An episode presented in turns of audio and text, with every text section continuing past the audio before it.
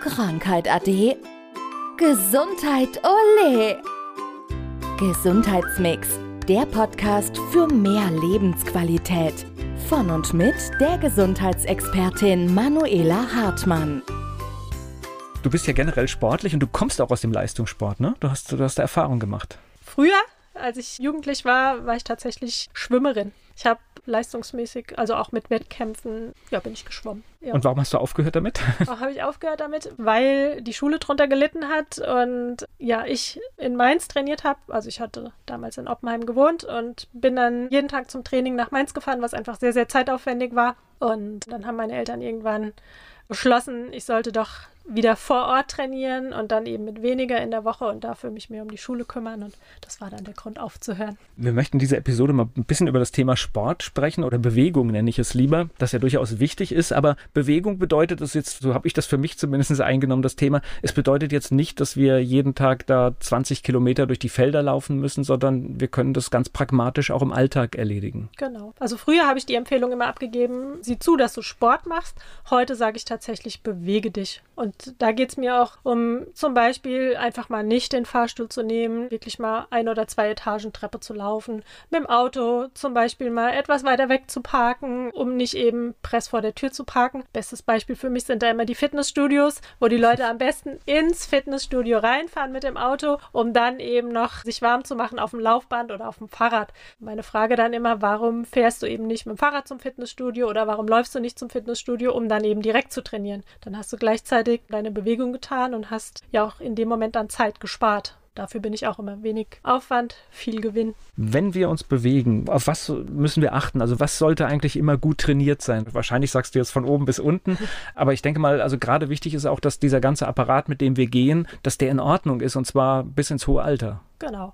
Ich bin eh Freund von viel in der Aufrichtung zu sein, also eben vieles im Stehen zu machen, vieles in der Bewegung zu machen, das heißt im Gehen. Ich bin jetzt nicht unbedingt Freund von Fitnessstudios, das kann ich dann ja auch hier so sagen, weil wir einfach im Laufe des Tages viel zu viel sitzen und im Fitnessstudio sind die meisten Geräte dann doch auch wieder im Sitzen, zum Beispiel Rudergerät, Beinpresse und so weiter. Wenn jetzt jemand im Freihandelbereich arbeitet oder am Seilzug, ist es nochmal was anderes, aber grundsätzlich so viel wie es geht in der Aufrichtung und das dann eben beim Gehen oder du kannst auch zum Beispiel, wenn du gehst, mal gleichzeitig noch was für deinen Kopf tun, die Schultern dann beide rückwärts kreisen, dann hast du in dem Moment noch rechte, linke Gehirnhälfte miteinander verknüpft. Also da kannst du so auch schon ganz, ganz viel machen. Und ganz, ganz wichtig ist die tiefe Bauchmuskulatur zu trainieren. Also das heißt die Bauchmuskulatur, die vom Bauchnabel ab nach unten geht Richtung Schambein und eben die Muskeln für die Aufrichtung hinten zwischen den Schulterblättern. Also das ist einfach so, weil du jetzt nach dem Wichtigsten gefragt hast, das ist für mich so, was am wichtigsten ist, weil unsere Schultern hängen in der Regel doch schon sehr, sehr nach vorne und deswegen einfach Schultern zurück, immer wieder in die Aufrichtung gehen und wahrscheinlich macht es der eine oder andere jetzt automatisch. Aber ich glaube, das ist doch wichtig, dass man irgendeinen so Impuls hat und es dann genau sagt, jetzt muss ich das machen. Genau. Und dann wird es einem, wird's einem bewusst, wenn wir uns bewegen, also ich sehe halt in den Feldern halt auch immer wieder die Menschen, die dann auf Asphalt lange Strecken laufen und ich denke immer, die Knochen möchte ich nicht haben, die die haben, aber muss jeder selbst wissen. Aber es ist dann schon gut, dass, also was weiß ich, wenn, ich bin hier zu dieser Podcast-Produktion einen Berg hochgelaufen und dann fängt man an leicht zu schwitzen. Ich glaube, das ist so ein ganz gutes Ding, ne? Also das sage ich auch immer, wir dürfen tatsächlich, auch wenn wir uns bewegen, mal ins Schwitzen kommen. Und wenn ich zum Beispiel in meiner Mittagspause spazieren gehe, wobei es bei mir immer eher ein Marschieren ist als ein Spazierengehen, kommt es doch sehr regelmäßig vor, dass ich zum Beispiel Walkerinnen, meistens sind es Frauen, die walken oder Nordic Walking machen, dass ich die dann doch noch mit meinem Tempo überhole. Und dann denke ich mir nur, naja, schön, dass sie sich bewegen, absolut, aber treibt doch mal euren Kreislauf so ein bisschen nach oben und da darf es dann doch schon auch mal so sein, dass man eben wirklich mal aus der Puste kommt und auch mal das ein oder andere Tröpfchen Schweiß verliert. Und generell, also du hast jetzt Fitnessstudio durchaus, darfst du ja auch kritisch gesehen. Was sind gute Sportarten für den Körper? Ich habe ja von dir schon gelernt, wir brauchen eigentlich nichts außer unseren Körper. Genau. Also natürlich gibt es auch ganz, ganz viele Sportarten und da muss jeder für sich auch schauen. Also ob jetzt jemand in die tänzerische Richtung geht, alles super. Klettern zum Beispiel ist ganz toll. Auch ich habe ganz viele Reiterinnen, da sind wir natürlich wieder beim Sitzen, aber die Aufrichtung ist ganz, ganz ja, super. Die haben eine klar. ganz, ganz tolle Muskulatur im Bereich des Rumpfes. Also das ist schon sehr, sehr gut. Letzten Endes wichtig ist mir ja, dass jeder auch Freude bei seinem Sport hat. Das heißt, er soll sich nicht zum Sport gezwungen fühlen, weil das ist einfach das, was es auch ausmacht, weswegen man ja dann am Ende auch dran bleibt. Und ansonsten, genau, also wir brauchen letzten Endes, wenn wir uns bewegen wollen oder wenn wir Gymnastik machen wollen, nicht mehr als unseren eigenen Körper, unser eigenes Körpergewicht. Da kann man schon sehr, sehr viel mitmachen. Genau, und, und umgekehrt, wenn man so mit Sport gar nichts zu tun hat,